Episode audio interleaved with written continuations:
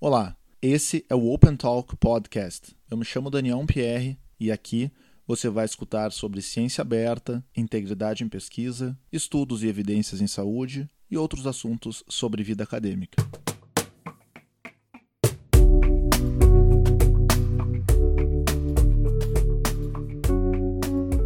Boas-vindas ao episódio 1. No primeiro momento, vou comentar aqui sobre as motivações para esse podcast. E no primeiro bloco, vou abordar a continuidade de estudos frente ao isolamento social pelo qual nós passamos, abordar também a pandemia do novo coronavírus e em especial as evidências e como as interpretações elas têm surgido. E no segundo bloco, eu converso com a professora Márcia Barbosa, da Universidade Federal do Rio Grande do Sul. Bom, explicando um pouco o porquê desse podcast, a motivação é muito pessoal. Eu sou um ouvinte assíduo de podcasts desde 2016 e aprendo muito, consigo refletir bastante sobre a vida pessoal, sobre a carreira a partir desses programas. Eu vou deixar nas notas deste episódio os principais programas que eu escuto Uh, mas a partir disso, então comecei a pensar algo, acho que talvez por 2017 ou 2018, algo que existisse aqui no Brasil, com pares brasileiros ou comentando assuntos pertinentes à nossa ciência e à educação brasileira. E é esse espaço que o Open Talk visa preencher. Por que deste nome? O Open Talk se remete a processos abertos. Eu tenho um interesse em materiais de pesquisa e de educação que sejam bastante acessíveis ao compartilhamento de dados, tanto com pares científicos, mas também com a sociedade. Então, exercitar um pouco dessa disseminação, acho que é um exercício que todas as pessoas que lidam com universidade, com pesquisa, têm, têm o dever de fazer. Eu inicio esse primeiro bloco comentando sobre a continuidade de estudos, principalmente estudos clínicos, em período de medidas restritivas. Recentemente, a professora Mary McDermott, que é a editora adjunta do JAMA, e a Anne Newman publicaram uma, um ponto de vista, uma peça bastante curta, mas levantando esses assuntos. Esses assuntos que diversos de nós temos nos deparado em relação às limitações tanto de membros de equipe quanto de participantes de pesquisa em conseguir manter as atividades necessárias em estudos principalmente em, então, em ensaios clínicos, né? esses estudos com intervenções, talvez por um mês, por três meses ou mais tempo. E é necessário de todos nós a avaliação de riscos em que esses estudos sejam interrompidos ou suspensos e também os benefícios esperados caso exista a decisão de continuidade nestes trabalhos. Né? Então a gente tem um, um cenário que é de limitação, que é de risco e benefício, e tudo isso permeado com a probabilidade de desperdício, desperdício de recursos humanos, de investimento pessoal e também financeiro que foram realizados nesses estudos. É, é, um, é um cenário certamente difícil de lidar, então, elas trazem algumas recomendações, como uma comunicação ativa com participantes, avaliação cuidadosa de mudanças nos protocolos, para que tudo isso seja avaliado como forma de engajar e reter pessoas que estejam participando em, nesses estudos, que tenham um, um, tempo de acompanhamento e de trabalho junto, uh, tanto de pesquisadores quanto também de participantes. Com isso, se tenta reduzir perdas, então pessoas saindo do estudo, se tenta reduzir também possíveis prejuízos clínicos que possam existir em suspensões de trabalhos. Uma outra possibilidade é flexibilizar a avaliação de desfechos, um priorizar quais desfechos, quais são as variáveis que deveriam ser ainda coletadas e todas as, aquelas que possam ser adaptáveis, como questionários por telefone ou qualquer desfecho que seja auto-aplicável para o levantamento de dados seria uma possibilidade de ser repensada nesses estudos.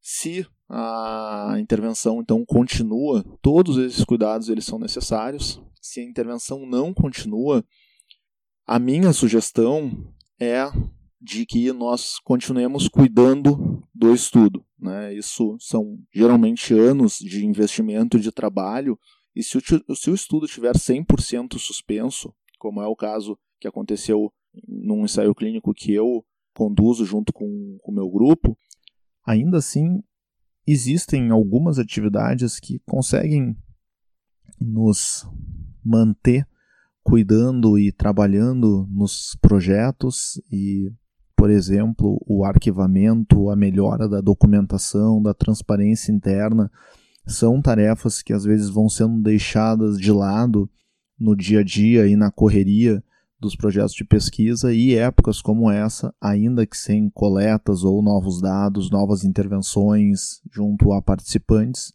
possibilitam que isso vá sendo colocado em dia.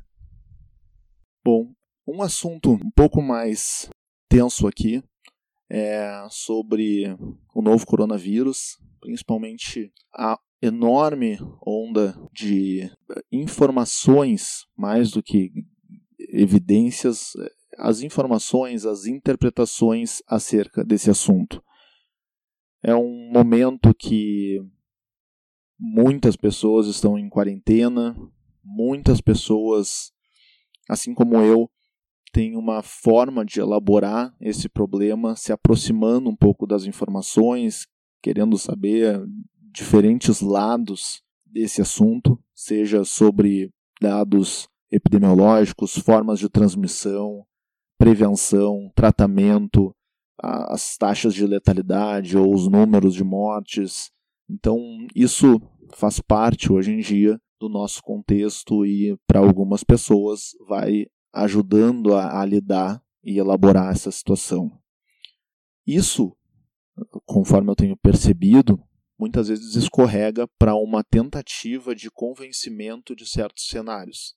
Não é uma exclusividade de uma ou de outra profissão, então, desde políticos até cientistas, isso tem ocorrido.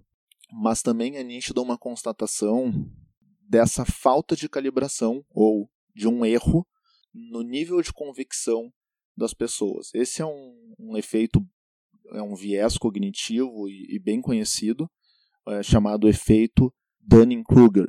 Isso foi descrito em 1999 e descreve a tendência que nós temos em superestimar as nossas convicções naquilo que na verdade nós sabemos pouco. Então, Obviamente, quando a gente não sabe nada sobre alguma coisa, a gente não, não tem grandes certezas sobre aquilo. Quando a gente já sabe um pouquinho sobre alguma coisa, a nosso, nosso nível de certeza está lá em cima. Né? Então a gente conhece só a superfície de um assunto, mas muitas vezes temos essa tendência a nos sentirmos completamente apropriados daquele tema. E eu acho que é nesse nível que muitos estamos e isso traz ruído a essa discussão do coronavírus.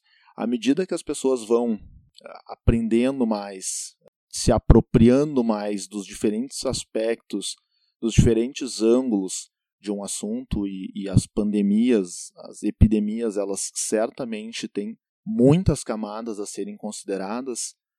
É, é, essa convicção ela vai reduzindo e vai aumentando então de uma forma mais linear, chama, chama, chamemos assim, de acordo com o conhecimento e com um acúmulo de informações que permitem também, obviamente, uma avaliação mais racional.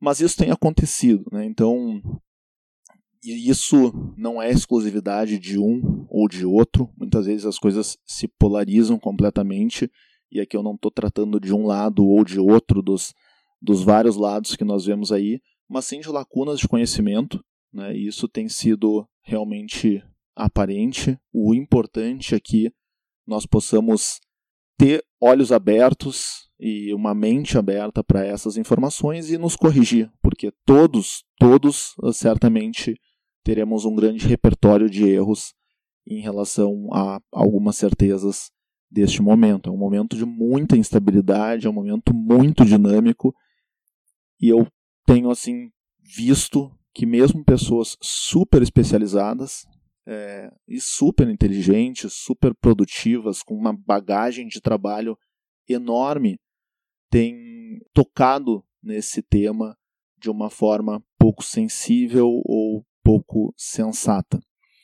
Uma dessas pessoas é quem, quem me conhece sabe a grande admiração que eu tenho pelo John Ioannidis da Universidade de Stanford, que é um, um epidemiologista, um meta-epidemiologista, faz muita pesquisa sobre pesquisa, tem diversas peças que são provocativas para melhor, também tem posicionamentos que corroboram com, com um estado comum de determinadas áreas, principalmente na, na área da genética, mas hoje em dia em medicina, em saúde, é um nome muito conhecido e teve uma peça, uma peça que inicia com o título A Fiasco in the Making, com uma crítica bastante forte ao estado de dados que nós temos sobre o coronavírus. Então, buscando discutir essa ausência de dados que permitam uma tomada de decisão mais segura ou mais embasada nesse momento. Esse é o eixo principal do artigo. E eu não acho uh, que querer dados nesse momento esteja errado. Muitas pessoas têm falado isso e melhor, muitas pessoas têm arregaçado as mangas, como o professor Pedro Alau, aqui da Universidade Federal de Pelotas, que junto com uma grande equipe está coordenando um estudo no Brasil para levantar exatamente dados. Acho que essa é a melhor postura que nós podemos esperar de pessoas que atuam com epidemiologia ou buscam dados populacionais. É que as pessoas olhem o que está à volta e tentem contribuir naquilo que conseguem. E eu acho essa postura e um pouco dessa humildade, eu acho que faltou nessa peça do John Ioannidis, o, o link vai estar nas referências. Ele foi muito corajoso em, em se expor nesse momento, porque certamente sabia que estaria exposto a críticas e algumas das melhores eu também vou deixar aqui. Eu acho que a crítica, a crítica da Hilda Bastian, da Austrália, com um certo ponto a ponto, assim, algumas considerações do John, foi foi bastante boa, foi bastante sensata, e também do Mark Lipsitch, que é um, um epidemiologista de doenças infecciosas, uh, tem um, uma bagagem assim grande de trabalho nisso daí. Eu conheci o trabalho dele agora por causa do coronavírus, mas trouxe no mesmo no mesmo site, no Stat, trouxe um, uma peça contrapondo essa visão do John e dizendo que nesse momento, não são os dados que nos impedem de vencer. Todo mundo concorda que quanto mais a gente tiver dados confiáveis, completos, principalmente para conhecer a base dessa epidemia, que é essa prevalência na população, e para conseguir então traçar nesses modelos epidêmicos um cenário de imunidade, um cenário onde esses contágios eles vão começar a reduzir. Então todo mundo concorda que a gente precisa de dados, mas eu acho que John Ioannidis foi infeliz em trazer isso sem a sensibilidade necessária. Então falando de, de mortes de idosos, bom, mas as mortes seriam de idosos já com doenças crônicas. Ok, essas pessoas estão vivendo plenamente hoje em dia, porque as doenças crônicas muitas são plenamente controláveis. Então, tom do artigo não foi um, um tom adequado e algumas informações, como, por exemplo, estimativa de uma média estimativa, o que ele chamou de 10 mil mortes. Hoje, quando eu gravo esse episódio, a gente já tem mais do que o dobro do que isso, e infelizmente é muito provável que a gente vá ter muitas vezes essas 10 mil mortes que o John trouxe ali como a fatalidade. Essa, essa situação da taxa de fatalidade, né, taxa de letalidade nas epidemias é algo, uh, obviamente, muito importante, mas eu acho que tem que ser contextualizado. Uma epidemia ela pode ser muito letal pela característica da condição, mas ela também pode ser muito letal por um sistema de saúde que não consegue atender os casos. E esse é o grande medo com o coronavírus. A gente tem, obviamente, alguns casos que desenvolvem para uma situação muito crítica, com duas a três semanas em um leito de, de UTI, mas nós também temos um contágio na base que ele é muito alto e esses casos que vão tendo a necessidade de serviços de saúde, eles podem em algum momento encontrar o sistema saturado e aí essa letalidade ela vai aumentar não pela condição, mas pelo cenário de caos e de sistema em colapso que vai estar tá vendo. Esse é um, um grande medo, também não estou, obviamente, descobrindo a roda aqui, mas simplesmente estou colocando em perspectiva que a taxa de letalidade ela não é algo completamente fixo e ela depende da nossa capacidade de atender os casos que vão surgindo e se complicando. Bom, então acho que acima de tudo esse é um momento de humildade, uh, em reconhecer que é um assunto que muitas pessoas têm aprendido sobre isso. Não, não somos todos, e eu, eu me incluo nisso, que trabalhamos com doenças infecciosas, que trabalhamos com epidemiologia de doenças infecciosas ou modelagens de eventos uh, em cascata, que é isso que uma epidemia na verdade é. Essas comparações que são feitas às vezes com acidentes de carro. Me desculpem, mas essa é uma comparação completamente inútil. Um acidente de carro, ainda que ele seja fatal e ele seja, ele traga vítimas, e isso é triste, isso não tem um efeito bola de neve como uma epidemia. É um, é um evento que ele não é seriado a desencadear alguns outros eventos, que esse é um grande problema de uma epidemia. Então a gente tem que, que ter assim coração aberto um pouco para considerar, obviamente, o que a gente não conhece. Eu tenho aprendido muito e também revisto algumas posições desde o, desde o início disso, mas eu vejo pouco isso em, em alguns colegas da, da, da comunidade científica, principalmente que se colocam contra as medidas atuais, também não trazendo nada de diferente à mesa nesse momento. Acho que a empatia com quem está tentando ajudar, com quem está tentando levantar dados e principalmente com quem está atendendo essas pessoas, tentando diversos tipos de de terapia, cloroquina entre elas, mas quando a cloroquina não, não vence no seu ciclo de no seu ciclo de uso, testando outras possibilidades em algo que ainda não tem uma terapia definida, eu acho que tudo isso tem que tem que ser levado em consideração antes de haver uma crítica e haver um, um balde de certezas, como algumas vezes a gente escuta é, é um momento de muita pressão para os sistemas de saúde. Eu acho que a gente tem que ter um pouco de, de calma nesse momento para considerar tudo isso. Hoje, nesse episódio, eu não vou abordar nenhuma discussão mais específica de estudos. Talvez no segundo episódio já consiga trazer o comentário sobre, sobre algum estudo com estilo de vida. E no segundo bloco eu converso com a professora Márcia Barbosa.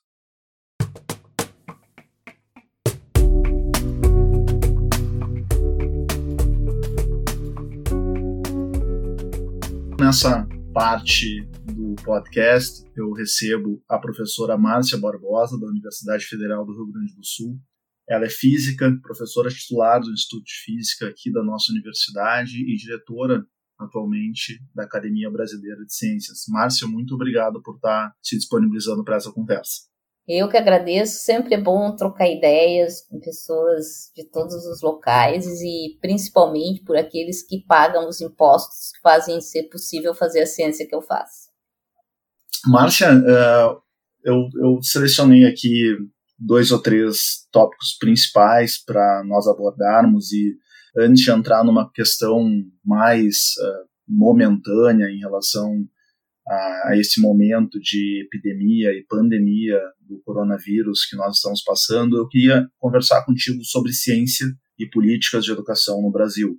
Até por, por questão desse momento, onde a gente já consegue ver nas últimas duas ou três semanas diversas iniciativas para projetos de pesquisa em relação ao coronavírus, uh, mas pensar isso no, no sentido de prioridades de pesquisa para o nosso país uh, e para os nossos diferentes momentos como sociedade. Eu, eu, queria ter a tua visão, assim, como é que a gente organiza, uh, como é que a gente tem se organizado, talvez nas últimas, uh, na última ou nas últimas décadas, em relação às nossas prioridades de pesquisa aqui no nosso país. Bem, o problema do Brasil não é a falta de priorização. Tá? O problema do Brasil é a falta de financiamento regular e ininterrupto. É impossível para um pesquisador ou pesquisadora hoje uh, pensar quanto vai gastar em compras, em estudantes, em pagamentos de, para os próximos anos, porque a gente não tem uma regularidade do financiamento. Aliás, a gente tem uma irregularidade no financiamento. Bolsas que são prometidas e não são dadas. Então, isso é um problema. Ele é um problema porque ele afeta qualquer plano que tu, como pesquisador ou pesquisadora, faz. Tá? Então, isso é um problema do Brasil. É um problema já de muito tempo, não é tão recente, mas ele ficou mais acentuado desde o momento que houve o congelamento dos gastos, lá em 2016. Tá? Por quê? Porque os gastos foram congelados no momento em que o percentual indo para a pesquisa estava muito baixo. Tá? Então, se congelou e ao mesmo tempo a gente não tem nem segurança se esse dinheiro congelado vai ser dado, então a gente não consegue se organizar. Esse é um problema. Há pessoas que dizem: ah, mas no Brasil tem muito doutor, tem muita gente fazendo pesquisa, gente demais, a gente precisa de eletricista, encanador, etc. A gente precisa de profissionais em todas as áreas. No entanto, dizer que a gente tem doutor demais não é a verdade. Vamos pegar a população com ensino superior, né? Na faixa etária de ensino superior, o Brasil tem um percentual de jovens com ensino superior que é muito mais baixo que a média da OCDE. Aliás, é mais baixo que a Colômbia. Então, nós não temos muito, muitos doutores. Então, por que a gente não tem muitos doutores? Há áreas em que a gente não tem condições de sonhar em ser protagonista há áreas que a gente tem condições de sonhar e ser protagonista. Talvez esse tipo de planejamento pudesse ser feito em questões de áreas. E aí eu digo talvez, porque ainda a liberdade de, dos cientistas elencarem aonde eles acham que tem mais competência, ainda tem funcionado melhor do que o governo dar uma lista de áreas que são prioritárias. Vou dar um exemplo. Se o governo hoje dissesse, olha, produção de chip é prioridade no Brasil, eu já ia dizer não vai rolar. Por quê? Porque nós não temos uh, recursos humanos suficientes para alavancar uma área como essa, formados. A gente tem pouca gente que é doutora em microeletrônica, não é uma área que cresceu muito no Brasil, então essa eu já diria é jogar, vamos dizer assim, dizer que é isso que nós vamos jogar todo o nosso dinheiro, não é uma boa ideia. E como as pessoas que tomam essas decisões não conseguem olhar esse plano, fazer esse plano Ainda acho que o mais eficiente é ter o dinheiro e dizer: olha, quem tiver o melhor projeto leva. Tá? Nesse momento está se falando: ah, agora o governo deu uma lista de áreas prioritárias, tudo com nomes da moda, né? Nano, biotecnologia. Possivelmente a maioria dos cientistas vão se encaixar mais ou menos nessas áreas, vão tentar se encaixar, porque a gente é muito bom em tentar se encaixar em qualquer lista que, que der. Exatamente. Mas exclui violentamente a área de ciências sociais. Tá? E isso é muito ruim, porque em qualquer grande problema que a gente queira resolver no Brasil, a gente precisa de, de interdisciplinaridade. Tá? Área, água, tá? Eu estudo água, que é uma das próximas crises que vem por aí para o mundo. Tá? Eu não posso pensar em uma política, pesquisa de ponta, que é o que eu faço em nanotecnologia para água, mas não basta, eu tenho que pensar em engenharia disso, eu tenho que pensar em economia disso, eu tenho que pensar em que tipo de escala eu vou desenhar isso, e eu tenho que pensar como é que eu vou ensinar a população a qualquer nova ideia de tecnologia eh, que seja implementada. Deixa eu dar um exemplo bem prático. No Minha Casa Minha Vida, uh, se deu um financiamento especial para colocar uh, células solares em cima das casas. Tá? E se fez em algumas regiões do Brasil um projeto muito interessante em que as famílias vendiam energia elétrica excedente tá? Uhum. e ganhavam dinheiro. Tá? Isso não, resto do Brasil isso não acontece. Tu ganha crédito, mas tu não ganha dinheiro. Mas nessas famílias se ganhavam dinheiro. Passado esse momento que eles ganhavam dinheiro, eles continuavam com os, com os coletores solares, eles continuavam tendo aquela energia, eles ganhariam créditos. Mas como eles não ganhavam dinheiro, eles pararam de usar. E sabe por que, que eles pararam de usar? Porque a população das casas não foi devidamente educada sobre os painéis solares. Eu conversei com a população dessa região e eles diziam: olha, a gente acha que pode fazer mal para a saúde ter esses painéis em cima da casa. Ninguém foi lá e educou a população sobre que é uma energia limpa, que ela é interessante, que eles poderiam utilizar o excedente para fazer algum tipo de produção deles mesmos, ganhar dinheiro, não tentou instrumentalizar a população com aquilo. Faltou educação social. Quem é que faz isso? Exatamente. Não é engenheiro, né? Não é engenheiro, isso, é cientista que faz isso. Faltou esse tra tratamento de educação social. Então a gente precisa ter dinheiro na competência e ter alguns projetos prioritários. Eu acho que essa negação um pouco, não é nem negação, acho que é uma dicotomização, talvez estrategicamente pensada, né, pelo menos no que a gente tem visto mais recentemente no, no Ministério da Educação, entre ciências sociais e ciências exatas, não serve ao próprio sim, sentido mais amplo assim da ciência, né? De, de que a gente tem problemas, esses problemas eles não estão diferentemente em cada caixa como a gente costuma organizar. Isso não serve para algumas coisas, mas eu acho que também prejudica né, a nossa visão em olhar que algum problema como energia ele é somente de uma ou duas áreas e não de áreas mais ampliadas. Então foi bom tu, tu trazer assim é bom que alguém de ciências exatas possa olhar e perceber né, que os nossos problemas eles também percorrem ciências sociais, enfim. Porque eles são fundamentalmente problemas, né? São... Exatamente, exatamente. E a gente quer resolver.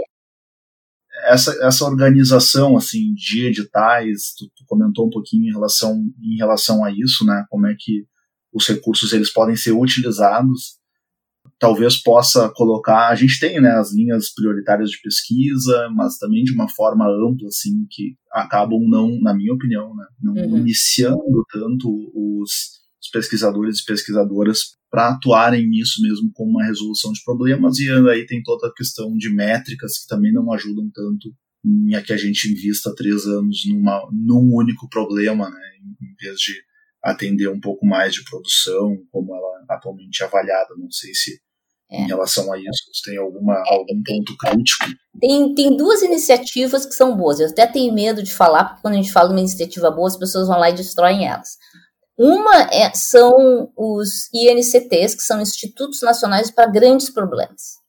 E eles normalmente congregam pessoas de áreas bem distintas. Eu participo, eu sou física teórica, de fazer, sabe, simulação, modelos muito. Uh, de ciência básica, mas eu participo de um, de um instituto que olha, entre outras coisas, mecanismos de doenças cardíacas e pensa como é que uh, as, as moléculas interatuam e os médicos estão lá fazendo testes. Ou seja, ele é super transversal. Tá? Esses institutos uhum. sempre se caracterizam por uma coisa super transversal. Tem um de nanociência que, ao mesmo tempo que estão lá estudando as interações nanométricas e fazendo o crescimento de nanomateriais, eles estão aplicando na engenharia os nanomateriais. Então, assim, existem algumas iniciativas transversais e que têm sido bem importantes para a produção de um conhecimento uh, que começa na, na, coisa básica e ele dialoga com, com o ensino, ele dialoga com a comunicação científica, ele dialoga com vários aspectos que precisa profissionais de várias áreas. Além de... é, eu acho que os INCTs realmente são, são ótimos exemplos. Isso. Existe uma outra iniciativa que é essa privada, que vem dessa replieira, que é a ideia de financiar uma ideia mais de longo prazo sem estar com uma preocupação com a produtividade. Nem de quem ganha, porque eles financiam pessoas muito jovens, que nem têm toda essa produção, e nem ficam contabilizando paper, tá? artigo. Tá? Então, que também é importante. Porque, assim, alguma ciência tem algum. Um pouco do financiamento científico tem que ir para ideias de risco. Tá? Perfeito. Então, essa é uma boa iniciativa. Outras iniciativas que são importantes é a gente definir alguns investimentos chaves. Tá? Isso o Brasil soube fazer. Eu fui conselheira uh, internacional da Sociedade Americana de Física e numa das reuniões onde eu tinha o conselho é assim, são pessoas que são diretores de grandes laboratórios, daqueles laboratórios que a gente ouve das partículas, e eu lancei uma pergunta, quase um exercício, disse, olha, uh, se o Brasil tivesse dinheiro para construir um super grande laboratório, como são os de vocês, Los Alamos, etc., que laboratório faria? E eles foram unânimes, vocês já estão fazendo o que é o Sirius, tá? que é esse acelerador de luz, porque ele, a, ele atua fazendo, possibilitando experimentação de várias áreas. E o Brasil soube investir nisso, felizmente. Quem é que, quando eu digo Brasil, eu não estou falando de executivo e legislativo, eu estou falando de uma grande força dos cientistas que estão nos comitês, estão nas comissões, que identificam algumas coisas, que fazem grandes pressões e conseguem esse sucesso.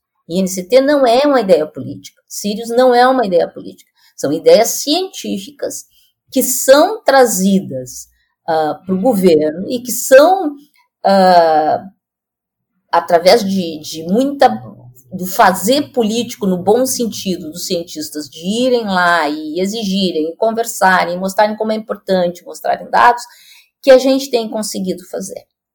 Então essa ação ela precisa continuar existindo, tá? E ela é cansativa, né? É cansativa. Junto com essa ação, ela se torna mais fácil se a gente, como país, tivesse um reconhecimento da ciência que a gente faz. Por exemplo, nos Estados Unidos é muito mais fácil tu conseguir dinheiro para a NASA ou para Los Alamos do que aqui no Brasil a gente tem para conseguir dinheiro para os Sírios ou para financiar os INCTs. Porque a população da rua não sabe o que são os INCTs e não sabe o que é os Sírios. Aí não sabe que a gente faz ciência que gera desenvolvimento. Assim, a população da rua não sabe. Nos Estados Unidos, ela sabe. Tanto sabe que quando o governo Trump tentou cortar o orçamento de ciência e tecnologia, porque estava enfrentando alguma crise econômica da cabeça dele, uh, o Congresso não deixou. Porque o Congresso reconhecia que ciência é uma coisa que gera um impacto que a população entende, a população americana entende que quer ser protagonista, entende que é graças a essas descobertas que eles conseguem ter uma indústria como eles têm. Essa percepção Sim. o povo brasileiro, infelizmente, não tem. Até mesmo na atividade né, acadêmica lá, eles consideram mais como trabalho do que aqui. Né, aqui eu às vezes brinco com estudantes que eles têm o período ali, então eu tenho, por exemplo, estudantes de fisioterapia, de educação física, que atendem no final do dia, e aí eles vão trabalhar no final do dia Tipo, como assim? Eu achei que estivesse trabalhando até agora, né? Porque eu tô te vendo desde manhã aqui, desde cedo, sem parar. E, e lá no, nos Estados Unidos, é, realmente essa noção né, de que um doutorado, por exemplo, é atividade de trabalho durante três ou quatro anos é, é diferente. Eu acho que isso tudo está permeado né, na, na, cultura deles, né, essa valorização. Foi bom assim te ouvir um pouco sobre essas prioridades e a, a materialização disso, né, através desses projetos e iniciativas de âmbito nacional, extensionamento uh, de, de comunidade acadêmica que é necessário para que essas ideias sejam implementadas. Mudando um pouquinho assim o, o, o, ponto, mas ainda num aspecto transversal, né, tu é uma das primeiras pessoas e uma das primeiras uh, mulheres a, a, levantarem, pelo menos ao que eu sei aqui no Brasil, a bandeira e a necessidade de se conversar sobre mulheres na ciência. Eu queria que tu abordasse um pouco uh, sobre esse momento de mulheres na ciência e de uma forma um pouco mais ampliada de diversidade, né, ou de invisibilidades uh, no nosso meio científico. Mulheres na ciência era um assunto de cientistas sociais. Ah, nós éramos estudadas tá, por cientistas sociais e por isso os cientistas exatos e os pessoal de ciências biológicas da saúde não davam muita importância para esses estudos. Então temos pessoas maravilhosas como Idete Pereira de, Mello, uh, Fanny Tabac, que já algum muito antes ah, de eu começar a falar sobre isso, falavam sobre isso. Mas aí acontece que eu sou uma cientista exata, então eu falo, o meu lugar de fala é outro lugar de fala. Tá? E, ao, e como eu não sou uma cientista social, eu desde o começo me, me preocupei muito menos com os mecanismos e os porquês, mas me preocupei com os dados e os números. Porque eu só consigo convencer um, um cientista de exata se eu tiver números e dados, tá? em massivos. Foi isso que eu comecei a fazer há 20 anos. Há 20 anos eu comecei a levantar dados das agências de fomento, mostrando onde estavam as mulheres, que as mulheres o percentual de mulheres diminuía brutalmente à medida que tu avançava na carreira e que haviam algumas áreas, as áreas de exatas e tecnológicas, aonde as mulheres não estavam nem no começo da carreira. Tá? Uhum. Com esses números, eu pude pegar aquela negação, que é o que o Brasil sabe fazer muito bem, é negar que tem um problema, vide o que nós estamos passando agora, as pessoas negam, nós não temos problemas, tá? E dizer, quando algum cientista me dizia, olha, não existe diferença entre homens e mulheres na academia, eu trazia os números que mostravam que sim, existia, inclusive na avaliação. Tá? E então, fui buscando instrumentos e números, e junto com isso, comecei uma mobilização de algumas conferências internacionais, porque era envolvido com o Grupo Internacional de Física, e nacionais uh, tentando uh, solicitar medidas ah, nessas conferências. Então, eu chamava pessoas de poder da Secretaria, da Secretaria da Mulher, quando a gente tinha uma Secretaria da Mulher, da Petrobras, quando a Petrobras tinha dinheiro, existia, e do CNPq, quando o CNPq tinha dinheiro, para uh, fomentar ações, e a gente conseguiu, com um grupo maravilhoso de, de de companheiras, tá, que eram das áreas sociais, a gente convidava elas para fazer juntos eventos de mulheres na física, porque elas sabiam como fazer um evento com esse viés, tá? Uhum. E daí desenhamos políticas que eram os pedidos de licença maternidade para as bolsistas e fomos com muita luz. As pessoas pensam que assim, a gente pede e no dia seguinte ganha. Não. São anos de luta para conseguir uma pequena coisa. Mas com isso, as pessoas pararam de dizer que não existiu o problema. Tá? Com isso, as mulheres que da minha geração, ah, e eu gosto de dizer, eu sou jovem há muito tempo, as mulheres Sim. da minha geração que negavam que, que tinha, ah, naturalizavam o problema, foram substituídas por jovens que não aceitam a discriminação que querem ter a liberdade de usar a roupa que elas quiserem usar, pintar o cabelo da cor que elas quiserem pintar e ainda assim serem cientistas. Tá? Então, houve uma mudança. Nós temos hoje um grupo de jovens muito mais conscientes do papel que elas têm, mas o problema ainda está aqui. E a gente precisa trabalhar muito mais para a gente poder ter um momento em que eu vou ter verdadeiramente equidade na academia. Perfeito, Márcia. É, eu acho que esse, esse resgate histórico, assim, para mim, pelo menos, é muito valioso. Uh, e esse reconhecimento, né, o que reconhecer é um problema é diferente de a gente estar tá, né, realmente atuando nele. mas esse reconhecimento pelo menos já, já, é, já é importante. Eu acho que só imagino o, o quanto realmente de energia uh, foi necessária para ser colocada nesses assuntos. Né? Eu acho que tem que continuar, na verdade, isso e, e a gente, na e assim, medida. E agora do, que tá fácil. Tem que conversar sobre as coisas. É, agora, agora tá... que tá, vamos dizer, mais fácil falar sobre isso, eu tenho meu novo foco dentro desta mesma área, que eu quero falar sobre assédio. Ah, eu quero trazer o tema, de, eu quero trazer o bode. Eu vivo, a minha vida é trazer o bode para a sala. Então, agora o bode uhum. da sala é falar de assédio moral e sexual dentro da academia. Ah, e nós estamos terminando com um grupo maravilhoso aqui da URGS, Carolina Brito, a Daniela Pavani, pessoal da psicologia. Estamos terminando um estudo em que a gente analisou, mediu o tamanho do assédio moral e assédio sexual dentro da universidade tá? Com questionários. Uhum. E assim, e eu e esse estudo vai se transformar em ações. Porque nós estamos dentro da universidade, a gente vai começar aqui a minha ideia de universidade, universidade, eu, como eu disse, eu dou muita palestra, eu vou levar o questionário, eu quero ver cada instituição deste país falando sobre este assunto. Este assunto é um assunto espinhoso e que provoca uma super reação ah, mas agora que estava mais fácil falar sobre mulheres na ciência, eu resolvi que a gente tem que falar agora sobre essa coisa que dói e que é um dos grandes obstáculos para as mulheres uh, continuarem a carreira, uh, principalmente em algumas áreas do conhecimento que são majoritariamente masculinas. Ah, então a gente tem que resolver esse problema. E não é só na ciência tá? nas empresas, nas instituições. Nós temos que trazer este problema e temos que resolver esse problema. Claro. Márcia, uh, deixa eu te fazer uma pergunta assim em relação à academia, né, a Academia Brasileira de Ciências, que tem um papel central na sociedade. Eu não conheço a academia por dentro, mas existe, eu acho que existe uma grande influência né, política e nacional a partir disso.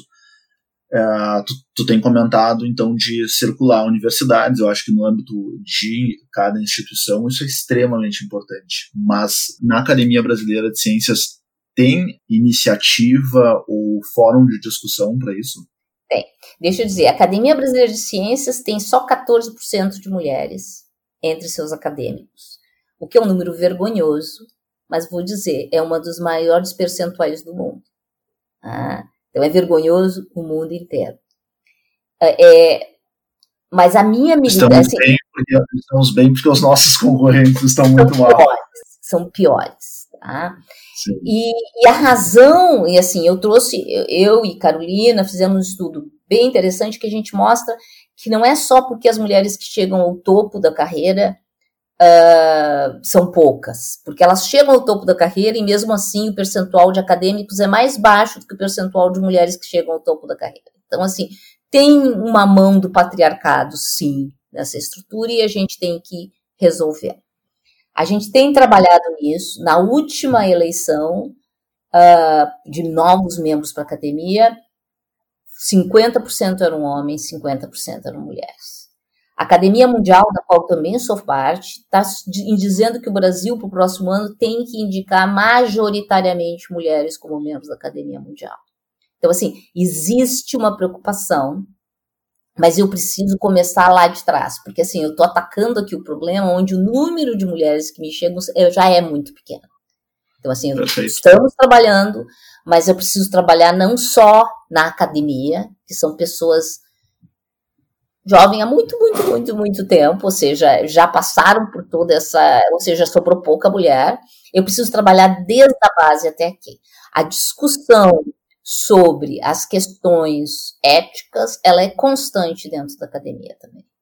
Porque a gente não quer acadêmicos que não tenham o perfil adequado. A academia não é só ter bons cientistas, a nossa preocupação é ter bons cientistas que pensem sobre a ciência também, não só que sejam bons no laboratório, mas que tragam essa reflexão. E, e nisso, obviamente, passa um comportamento ético. Tá? Então, essa discussão existe dentro da academia. Esse começo desse ano, a gente fez um evento maravilhoso que é uh, Mulheres uh, na Ciência, ah, um evento sem fronteiras, que era um evento originalmente realizado somente na África, ah, que trazia mulheres de todas as, as diferentes áreas do conhecimento, dividindo experiências. E eu fui no evento do ano passado, que foi no Egito, e disse: não, mas um dia o Brasil foi à África e trouxemos para o Brasil esse evento, mesmo com as restrições orçamentárias. Foi um brilhante o evento, mostrou exatamente isso que a gente está querendo chamar os jovens a olharem para a academia como uma aspiração e chamar mulheres jovens. A gente colocou no evento mulheres de todas as áreas conversando, pensando em projetos coletivos e tivemos uma sessão muito especial em treinamento para fazer divulgação científica usando mídias sociais. Tá? Maravilhoso. Eu acho que mesmo entre os comunicadores de ciência, o percentual de mulheres é muito baixo. Uhum. Ah, precisamos ter também as mulheres nesse, nessa posição de visibilidade junto ao público. Porque senão o público vai achar, como acha toda vez que eu estou andando no avião, no táxi, onde eu estiver, e alguém me pergunta o que, que tu é, e eu digo, sou cientista, as pessoas me olham, como assim cientista? Esperando lá ser eu, que eu tenho um terceiro olho na testa, ou que eu seja descabelada feito Einstein. Então, a gente precisa visibilizar a ciência como uma coisa que qualquer um pode fazer, qualquer um que tiver paixão por ciência. Sem dúvida. Márcia, indo para um, um multiponto da nossa conversa, se, se, se, refere também à visibilização, né? Uh, que é um pouco da interação da ciência com a sociedade. Né? No início da conversa, tu, tu agradeceu a possibilidade, principalmente por poder uh, dialogar com, uh, com a sociedade, né? com quem paga o nosso salário, com quem financia as nossas pesquisas, né? financiamento público, do qual também sou integralmente financiado no meu trabalho. Uh, e eu queria ouvir um pouco de ti, assim, porque a gente vive, especialmente nesse, nesse momento de pandemia. Né? Então, a gente vive essa pandemia uh, da infecção de coronavírus. a gente tem pelo governo do Brasil e alguns outros governos uh, na esfera global uma resistência uh, a uma postura mais científica, a uma interlocução mais racional, né? E a sociedade está exposta a tudo isso. A sociedade não sabe se acredita que realmente a Itália começou um dia depois da quarentena a aumentar os casos, né? uh, ou se a coisa é um pouco mais complexa, como, como uh, os técnicos, né, então chamados, têm colocado. Eu queria que tu assim pudesse dar tuas observações sobre esse nosso momento. Esse momento não começou agora, ele começou antes de agora. Tá? Já há algum tempo, uma parcela da população não acredita em ciência. Tá? Ela usa a ciência, mas ela não, ela não tem confiança em, em, em ciência. Então, eu, a gente precisa resgatar a autoridade do conhecimento. Tá? Max Weber, ele, ele divide a autoridade em autoridade dos velhos, que são os governos, autoridade dos juízes, que é a autoridade da lei, e a autoridade dos carismáticos. Tá? E ele era tão ingênuo que ele achava que essa dos carismáticos, com a modernização, ia desaparecer, e ela se tornou mais forte ele não inclui a autoridade do conhecimento. E essa autoridade tinha que ser construída. E nunca o conhecimento fez muita questão de, de criar essa autoridade. O conhecimento sempre teve à mercê do Estado, do dinheiro, mas nunca teve envolvido em, em, em o conhecimento por si só ter uma autoridade. E os cientistas nunca se preocuparam em fazer essa comunicação, achando que era óbvio que se tu quer usar um celular, tu tem que confiar que os semicondutores estão funcionando e que eles são o resultado do conhecimento científico. Se hoje a gente consegue viver até os 85 anos, não é por nenhuma magia, porque na Idade Média a gente não vivia mais do que 30 e poucos anos, porque lá se morria muito de, de mortalidade infantil, não tinha comida suficiente, e todas essas coisas foram conseguidas com conhecimento. Mas o público comum não vai saber disso se a gente não contar para eles. Isso vai exigir dos cientistas que formem pessoas, que até nem precisam ser diretamente cientistas de bancada, que façam essa transição da informação.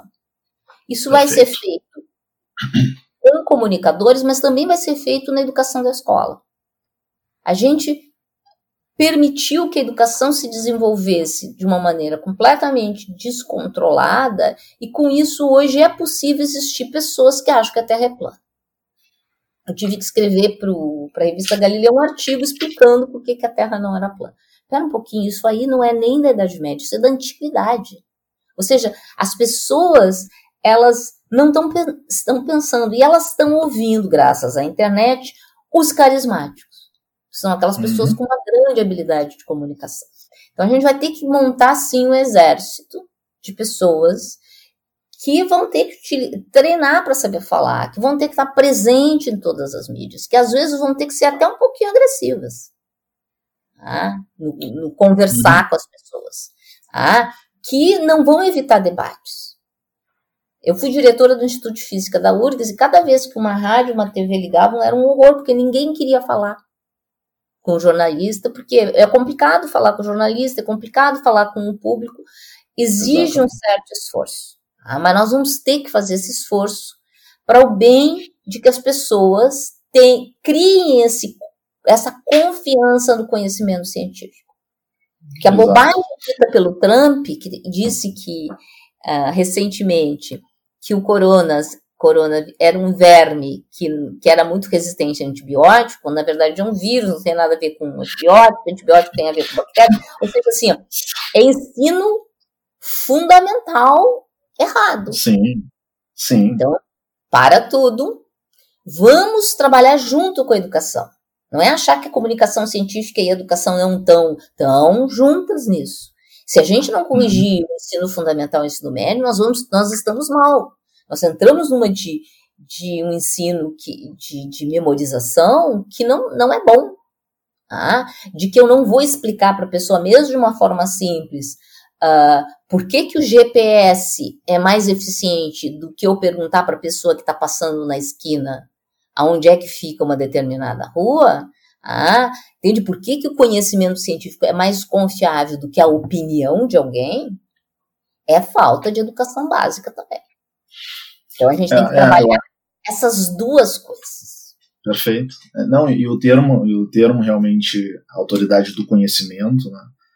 É, acho que é perfeito, porque o primeiro bloco aqui do podcast desse episódio exatamente trata sobre, sobre o conhecimento. Né? O conhecimento é uma entidade abstrata, realmente pode ser acessado por qualquer um, mas ele, ele também se concretiza em várias coisas, né? E uma opinião, ela pode ser a, a, opinião, enfim, de um leigo, do público comum, às vezes mais sensata até do que estudiosos. Então a gente tem visto, bom, médico, embora político há décadas, usando desse rótulo, aí um rótulo de autoridade, né?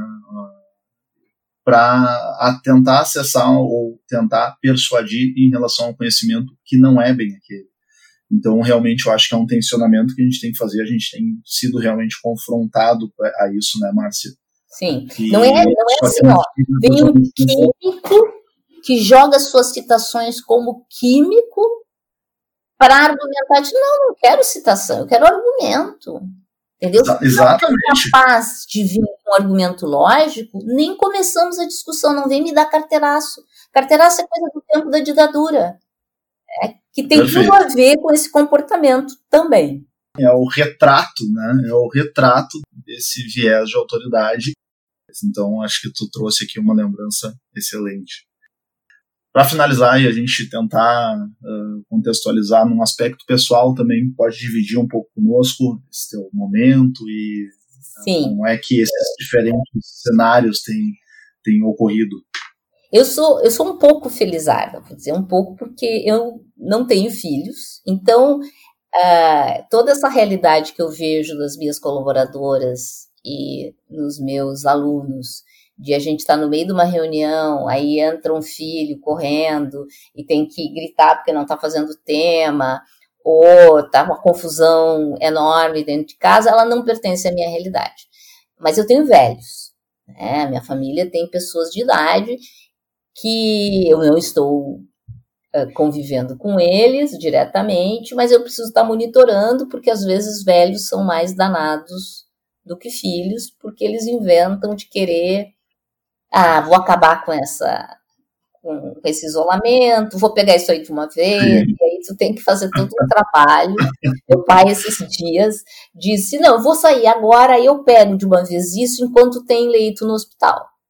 Ah, e aí tu tem que desconstruir toda essa lógica com argumentação, uh, com evidências, dizendo, bem, mas na tua faixa etária o risco não é nem pegar e ficar bom, não é o leito hospitalar, na tua faixa etária, 87 anos, o problema é que tu não vai sobreviver a essa, a essa, a essa gripe muito forte, muito, muito forte.